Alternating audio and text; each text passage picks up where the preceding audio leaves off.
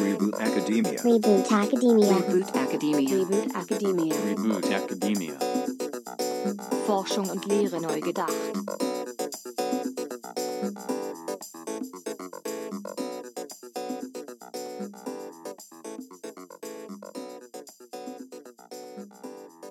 Okay, so I'm very excited to be back in the podcast and be talking about open review today. And I'm here with Carlos Mondragon. Um, so, Carlos, I'm so excited to have you here. Um, can you tell us a little bit about who you are and what you do?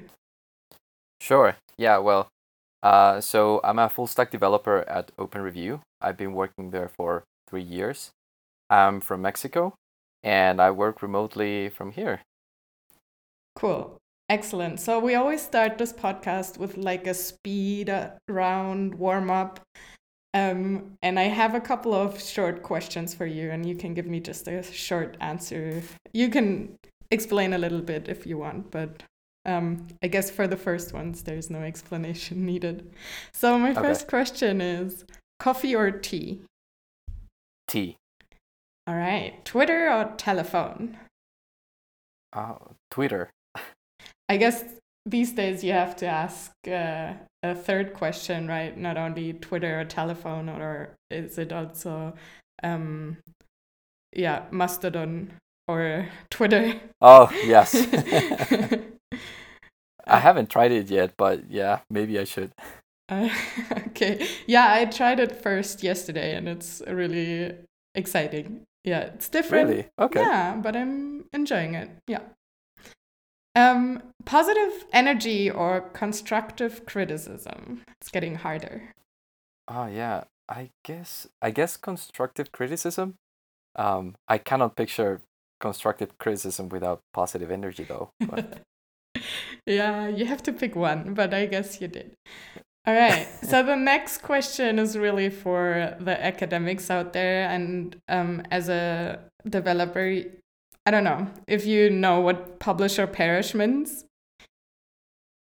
oh gosh, I publish. I guess with open review, it's publish, right? yes, always publish. Awesome. Um, do you have any person that inspires you? Uh, my sister. Why is that?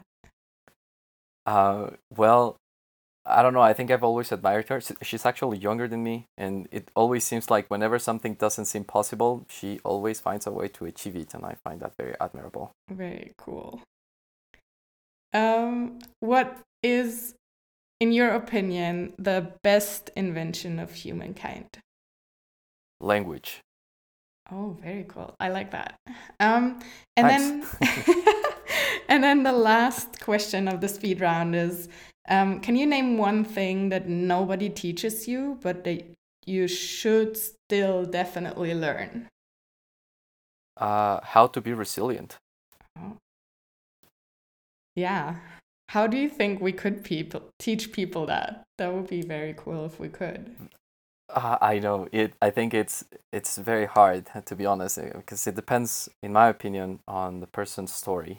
Yeah. Um, everybody has different experiences, so I guess you have to build on that. So are you a resilient person, Carlos? Uh, I wish I, w- I were more resilient. I understand. I feel the same way. All right. So today I want to talk to you about Open Review because I think that is a pretty cool project. And I mean, the way we met was actually through me writing a, an issue on Open Review because it's actually also open source and people can open issues if they have questions or issues, I guess. Um, so Right. can you tell the people out there what Open Review is and how it got started? Uh, sure. Well, so Open Review is a nonprofit organization. Uh, it was initially created by Andrew McCallum's uh, Information Extraction and Synthesis Laboratory in the University of Massachusetts in Amherst. And well, it started the first version in 2013. And since then, Open Review's main goal has been to promote openness in the scientific communication, uh, particularly in the peer review process. Very cool. And so what could can people do on it? So can I, as a conference organizer, just use it for free, or how does it work? That's right. So uh, Open Review is completely free. We um, we basically work on donations. We usually request large conferences such as NeurIPS or ICLR. Uh, sometimes, if they can donate some of their money, some of their money or uh, resources, so that we can maintain the platform. But other than that, it's not mandatory to uh, to pay us any fees to use Open Review, and everything that is published in Open Review remains open access and is free for anyone. You, anyone can register and see all of the papers that uh, conference organizers have decided uh, to be public. That's so much in the spirit of this podcast, so it fits so well to to what I'm excited about. So, if I am a conference organizer, I can just like say, okay, uh, or or like a also a journal editor or whatever, right? I can come to Open Review and open an account and then just start an event within Open Review, right? That's right. So the way in which we usually do this is yes, that's right. You first create your your account, and then we have a section in the page, actually at the bottom of the page, uh, that says something like host a venue. Then you click on it, and then a form opens up well, actually a button that you can click on, then a uh, form opens up, and we ask you the basic information about your, your venue, which can be a journal, a conference. Uh, we have even had other concepts like classes even use Open Review for, for evaluation, and uh, because Open Review is quite flexible. So the form usually has some standard questions about when the submissions start, uh, what what is the visibility that you want to give uh, authors or users when they access your conference? Uh, it has a, a lot of fields, but even if we do not uh, show in the form a particular option that you would like for your conference, you can get in touch with us directly uh, with an email or directly in the form, ask requesting a particular feature that might not be present there and we can accommodate to those requests most of the time. That is so so cool. So how many people actually develop Open Review? Because well, it has right, sorry. Because you seem to be like answering to requests quite quickly. Um, that's at least my experience. Oh well, I think that the support team is uh, quite good. Uh, well, everybody, we're, we're, okay. So we're a very small team. Uh, we're not even 10 people in the team. Um, and I think right now it has varied across the years. Um, so at the beginning, when I joined, we were, I think, five people. And right now we're seven, eight, something like that. I, I would need to count them. Mm-hmm. And that is including Andrew, which is the leader of the, who's the leader of the project. And I guess this, what we try to do is everyone in the team, especially when there's like a high demand, is that everybody tries to give do some support. So even I uh, answer to emails quite often. For instance, this week because CVPR's deadline is this weekend actually. Mm-hmm. So we have been receiving a lot of emails, and in general, we try uh, for the platform to be very easy to understand, which is something that we still need to improve. But in general, we try that the documentation is clear so that we can reduce the amount of emails that we receive, and we only need to handle requests that do need a person to reply. Hmm. Yeah, that makes sense. So we talked a little bit already from about like the editor point of view or the organizer point of view of open review. How does it work from like the user or the conference participant, the person who submits a paper from that point of view? Well, it depends on the conference or the venue. Mm-hmm. Uh, like I said, Open Review's advantage over other systems is that it's very, very flexible. So we can we have a wide vari- variety of workflows, mm. and we have implemented very different workflows across the years. So depending on that is how users interact with the platform. But in general terms, what usually happens um, is that traditional conferences like ICLR and NeurIPS uh, open up in their websites when the submissions uh, will start, when you can start submitting, and they provide a link to Open Review. And they also have instructions where they say, okay, these are the steps that you need to follow in order to make a submission. That's from the author's perspective, right? Mhm. So uh, some organizers request users to create an account in OpenReview so that conflict of interests can be computed correctly, for instance. Uh, other organizers don't require them to sign up before the submission. You can just, uh, well, we need at least one person to be, I mean, one of the authors to have an account in OpenReview, but the rest of the co-authors uh, may not need to have uh, an OpenReview account. They can just place their email. But like I said, it depends on what the organizers want in this case. So it, uh, the usual steps is you create your account, submit your paper, add your co-authors, whether they have an OpenReview account or not. And depending on the different deadlines that the conference may have, they submit their abstract. Maybe they request at the very beginning to submit the PDF. Some conferences do not require this at the beginning. Some conferences just require you to place the abstract and then a week later the PDF and then a week later supplementary material. There are a lot of different workflows. That's for the authors. Mhm. Reviewers receive an invitation, uh, which they can they, they receive in their email, and they have a link to whether accept it or reject it. If they accept it, they also receive like a different set of instructions as to how create how to create a profile and fill in all of the information that would be needed for conflict of interests and also their own expertise so that we can do a proper matching between their particular profile and the papers papers that they would be reviewing. Excellent. And so, since the name is open review, are all reviews always open, or can I choose closed reviews also on open review? Well, yeah, oh, oh, okay. So our our goal is to make things more open, of course, right? Given Yeah. the name, but we actually accommodate any workflow. So it is in the end, it is up to the organizers or even the community to decide what parts of the process are going to be public and which ones are not going to be public because it's a very delicate matter. We cannot just make everything open because it can also lead to problems. Can you explain a little more what you mean by that? Um, sure. So, I mean, ideally, well, okay. So to begin with, you probably have heard, or a lot of people have heard, that traditional peer review is kind of broken, and uh, publication systems have some deficiencies.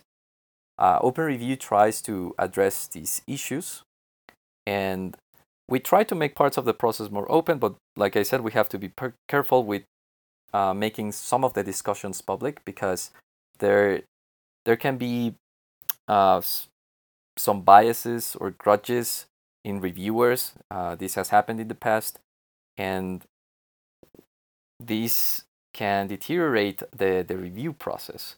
We have to be careful whether we show the reviewer's name, for instance. Uh, most conferences, I, I don't think I remember any conference that reveals the reviewer's name, for instance. That can be problematic if uh, authors are not happy with the reviewers' comments, and maybe this reviewer is very early in his or her career as a researcher and can be problematic in the future if the author has like a is a professor or something like that and holds a grudge against him. It's a very particular case, but I mean you can build on a lot of things that could arise from making information to public.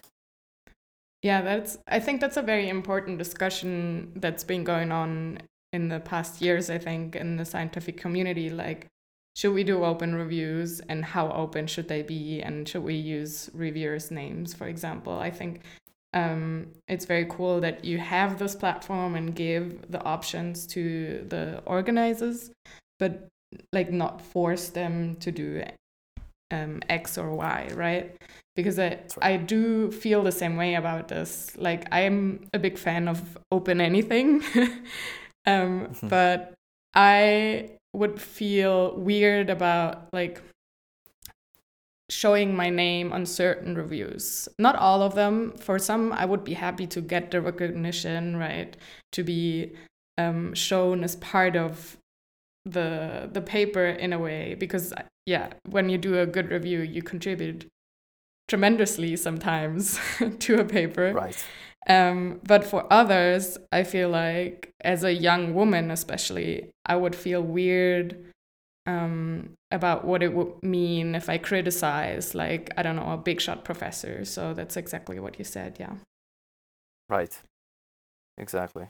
So actually, one more thing that I wanted to add is uh, Open Review is not trying to. It, it's not like we're coming with the way in which peer review process is going to be fixed, quote unquote fixed. Mhm. It's more about giving a very flexible platform so that organizers can experiment on different levels of openness, openness, for instance, and experiment in a way so that they know in the future, okay, these are the things that work best, and knowing that you can accommodate the workflow that you want and that you think is going to be best for the peer review process. And that's the goal. We want organizers and the community to innovate in the peer review process. That is super cool. So you mentioned before, and that's exactly how I actually found Open Review. I was experimenting and thinking about like how can I do applications for an event, and then I found Open Review because I saw that, for example, Open Life Sciences um, uses Open Review for applications as well. And you mentioned earlier that people use it for teaching too. So do you can you talk about that? Do you have any insights on how people use it for teaching, for example? well, we have had several classes uh, that do this. I mean, I don't usually uh, build entire workflow, but from what I've seen, I think most classes just do it privately. It's more, I've seen it that they use it to train their students on uh, using platforms like Open Review and knowing how to submit a paper, how to do reviews in that particular paper. So they review each other, like the students review Mhm. other students, and then students can reply to those comments. That's what I've seen that classes use Open Review for. Others just for submitting a particular jo- uh, work, and that's it. That is so cool. So again, as m- for me as a teacher, I can just start like a quote unquote venue for my class for free and just use Open Review in the way that I need to, right? That's correct. That is yes. so cool. Excellent. So um, I want to talk to you a little bit also about like sustainability of Open Review. You mentioned a little bit fun how you're being funded before. Can you talk a little bit more about how that is working out and also like yeah, you already mentioned that a couple of people are funded through Open Review, so you have a position at Open Review, right? And so how how does this whole concept work um, long term? Because I know a lot of open source projects that have trouble getting sustainable funding, and it seems like you're doing pretty well there. Um, well, I, I, to be honest, I don't know all of the details Mm. of how the funding is is being done. I know that uh, well, Andrew McCallum's prof, uh, position is is very useful for that. So he's the one.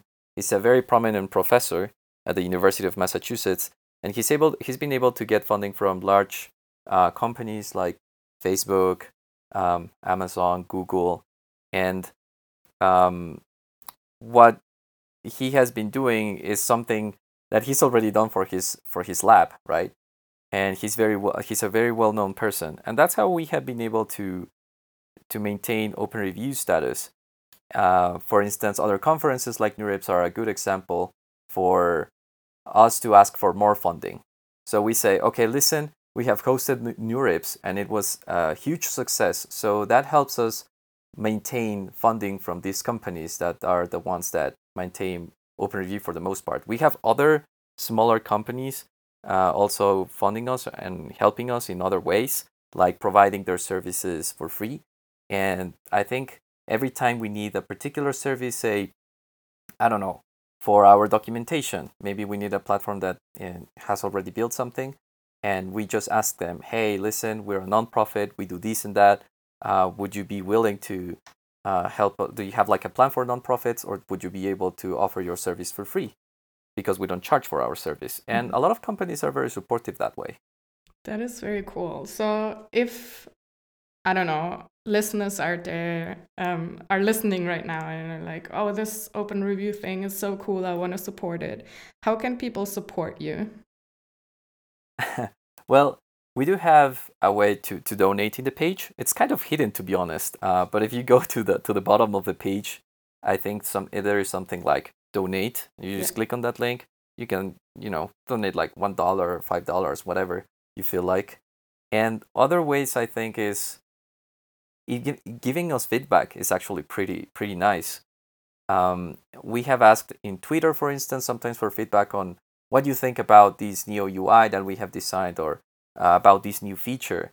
And um, sometimes we don't get the feedback that we would like, Mhm. but it would be great if we could get more feedback uh, from the users or ways in which, say, we could improve parts of the workflow. That would be amazing. So, how can people give feedback? What's the best way? Well, we have several ways in which we receive feedback, and so any of the following ways would is nice. So we can get they can get in touch with us via our email, so info at openreview.net, or they can like the same way you did, right? Mhm. We have like this issue tracker where they can uh, start discussions about uh, a feedback that they have, or even Twitter. Uh, we have a Twitter account that uh, we check very regularly, like on a daily basis. Um, so any of these methods would work for us. Very cool. So, since we're already talking about feedback and issues, um, like I'm super excited that Open Review is also open in more than just like concerning the reviews and the review process and the platform, but it's also open source, right? Um, how do you organize the development? How does your team work? Do you get pull requests from outside? How does it all work out for you? Okay, so right now, most of our we have several repositories. Most of our repositories are like you said, open source, and we want all the remaining ones to be open source as well. Since we're currently working on, on a new API that is going to be way more powerful than the one that we currently have, we're waiting for some professionals to review uh, the code base so that we know that there are any vulnerabilities that Mhm. would put in da- danger personal data. Other than that, and yeah, we have received pull requests for our main repositories. One is, is the, the Python client, which basically connects directly to the OpenReview API. And I think that is the one that is mo- most, most widely used. And this API, you ca- uh, sorry, this client, you can use it to retrieve any data that you have access in the op- access to in the OpenReview platform. Other repositories that are very popular are the Affinity Scores repository and the Matcher repository. So the objective in the end is for OpenReview to be completely open source. That's Mhm. for sure. And we hope that people will start using OpenReview privately, public, I mean, in their private servers, in their public servers, and build UIs on top of that. Excellent. So I'm super interested in what you said concerning the um, security concerns and the reviews that you're getting from the outside, because I think a lot of other open science platforms um, have the same questions and the same issues. And I wonder um, if you can share a little bit more about like this process of becoming more open source and open sourcing everything and how does how does that work? Yeah. Well, I think th- the main issue that we have right now, or the only issue I would say, and the reason we haven't really decided to open source uh, the API, for instance, is, is just the security part. But in our case, the process is quite straightforward. Once we get the, you know what, the approval of saying your code base is fairly secure, I think you should be, you should uh, open source it without any issues then at that point in time we will just you know change the setting in github say okay now it's public excellent. and we will start receiving like pull requests and issues for that too. So since i'm not like a platform developer um, i don't really know what it means to be secure or unsecure in that way. Can you explain me a little more what that means? Sure. So mostly in the case of open review is we want to you know like we said we want to give several levels of openness for particular parts of the review process Mhm. we don't want for instance in certain conferences for the reviewer's identity to be revealed Mhm. So that's one of our main concerns.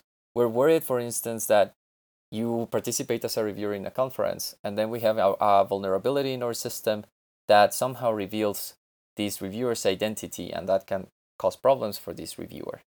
Or other problems that could arise is that we um, do not show email information to the public. We, if you sign up to Open Review, uh, your email information is obfuscated from the public, and if we had a vulnerability, then this personal data could be leaked and could also cause problems for our users.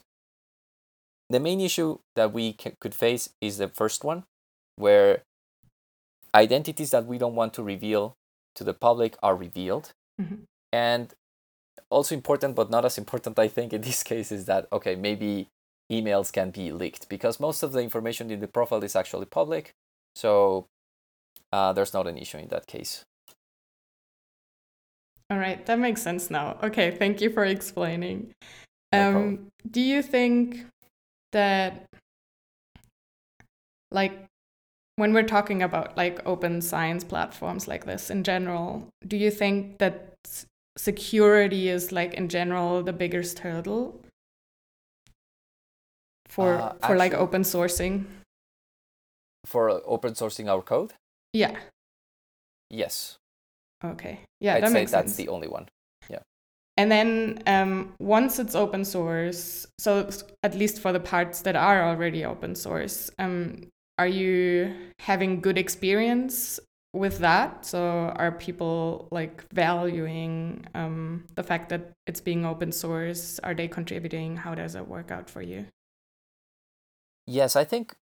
Okay, so the repositories that I've seen that most people contribute to is the one that it's the client that connects to the Open Review API Mhm. and the matcher algorithm.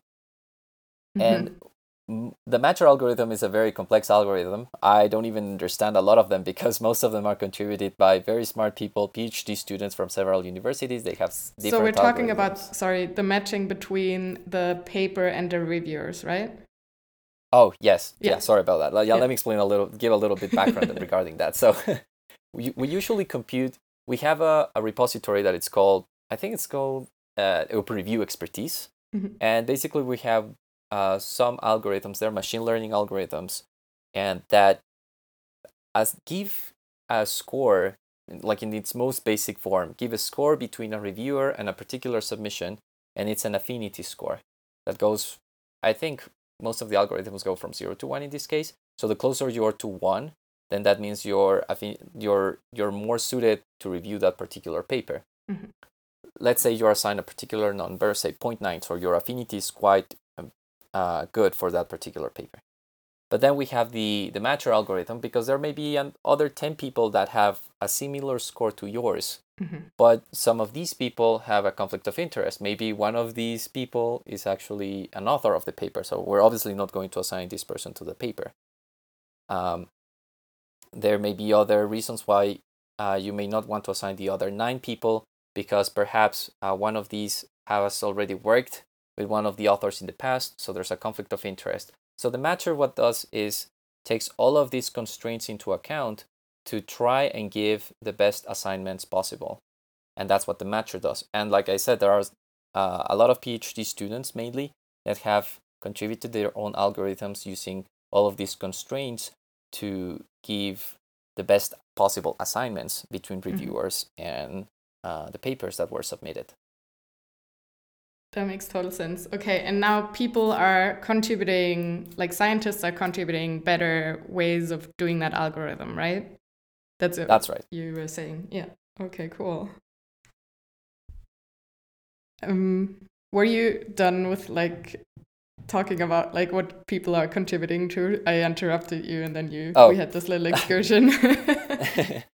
No, no worries. Um, yeah. So actually, at this moment, for instance, in the, I think the the matcher contribution is the most fascinating one because it's it's been like this. Sometimes, uh, I don't know, a group of people from a particular institution, it could be a university or another conference, uh, are, um, find Open Review and they say, okay, we want to host our venue in Open Review, and then we explain to them how the process would work. They ask questions about how the matching would be done, right? Like the the assignment between reviewers and the submissions. How's that going to work? And we explain to them, okay, we have this repo where that you can take a look at, and we have several algorithms, algorithms, and even pap- uh, the the links to the papers that describe that particular algorithm.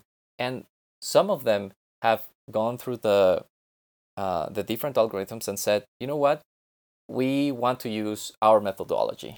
and what they do is this, yeah, they, they say like, this is not good enough for us, or I don't know what they think, but they say, okay, we have these other way in which we want to do the matching. And we're like, all it. right, just, just go ahead and, you know, put it in the repo. And so a lot of them had, had done that, right? And they just simply create the algorithm in a repository and then other organizers can use the, the same method that they used in this particular conference, which I think it's pretty cool. I think that's the coolest one of all. Yeah, I think that's like so so scientist specific. Like nobody else will be like, "Oh, this platform doesn't have the matching algorithm that I want, so I'm just Right. come up with my own uh, matching algorithm." It's really cool. Yeah, Very that's cool right. That's example. how it works. I think it Um, works very well with, with computer scientists. Yeah. so are computer scientists like your main audience at the moment? Because you mentioned NeurIPS, Yes. which is one of the biggest computer science conferences and Yes, exactly. So uh, when Open Review started, one of the main goals of Andrew McCallum was okay, if we get NeurIPS to use Open Review, Mhm. that's our main goal. Ah, but okay. we reached it last year and we were like, okay, now what? so obviously there are a lot of things that uh, we want to improve uh, based on the the feedback that we got and yes for the main part we have been hosting computer science related conferences but we have gotten uh, conferences from other fields and uh, i think that the next uh, set of conferences that we would like to have in open review are the ones that are related to to biology for instance because they are quite big as well Mhm. All right. but it there's not a restriction like anyone from any field can use open review Excellent. So people out there use Open Review. Try it. It's really cool. um, one last thing that I wanted to ask you is um, about Code for Science and Society. So the website mentions that you're a legal nonprofit and you get your status through Code for Science and Society. What does that mean, and what is Code for Science and Society? okay so code for science and society is just like um uh, it's like the administrative part of uh, open review that they Mhm. help us with all the uh, the legal part of you know hiring administr- uh, paying to the to the employees and administrating all of the funds that that we get from uh, from the companies that I already mentioned. And it's mostly just for that. And they act what they want to do is always have like projects that are uh, non-profit like open review. They have several uh, projects that they uh, handle. Mhm. and that's basically it. But other than that all of the decisions of on how of what open review should do next uh, come from open review itself Excellent. Yeah, I think Code for Science and Society is a super interesting project. That's why I wanted to mention it as well. Okay, cool. So I've covered all of my questions that I had for you. Um, is there Awesome. anything that I have not touched upon but that you'd like to share with the listeners? Uh, well, I think I already mentioned this, but I just want to emphasize uh, Open Review's goal, which is uh, it's not we're not providing the solution to how peer review should be done. It's more about we want organizers and the community to come come up with new and creative ways to improve peer review. And I think that the way to do it is just experimenting.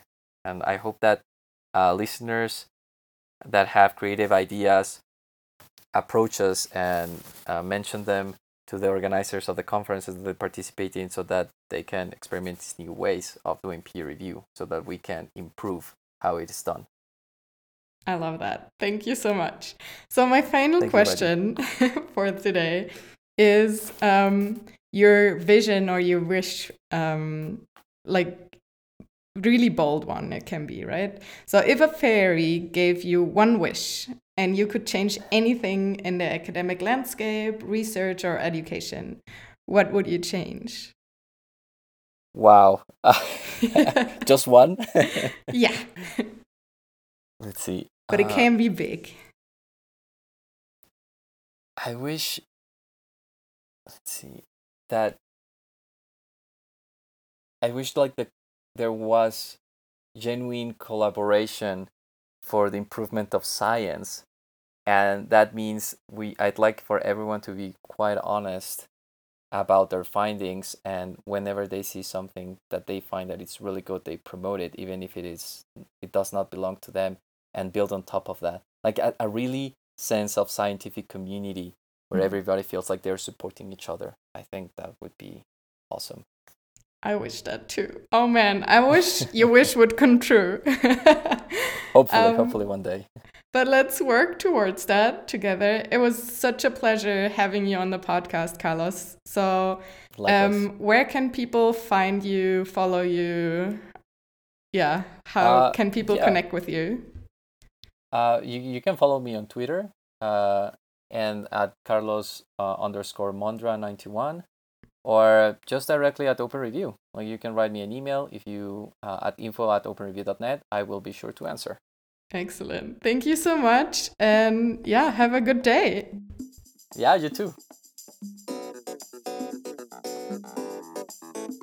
Reboot Academia. Reboot Academia. Reboot Academia. Reboot Academia. Reboot Academia.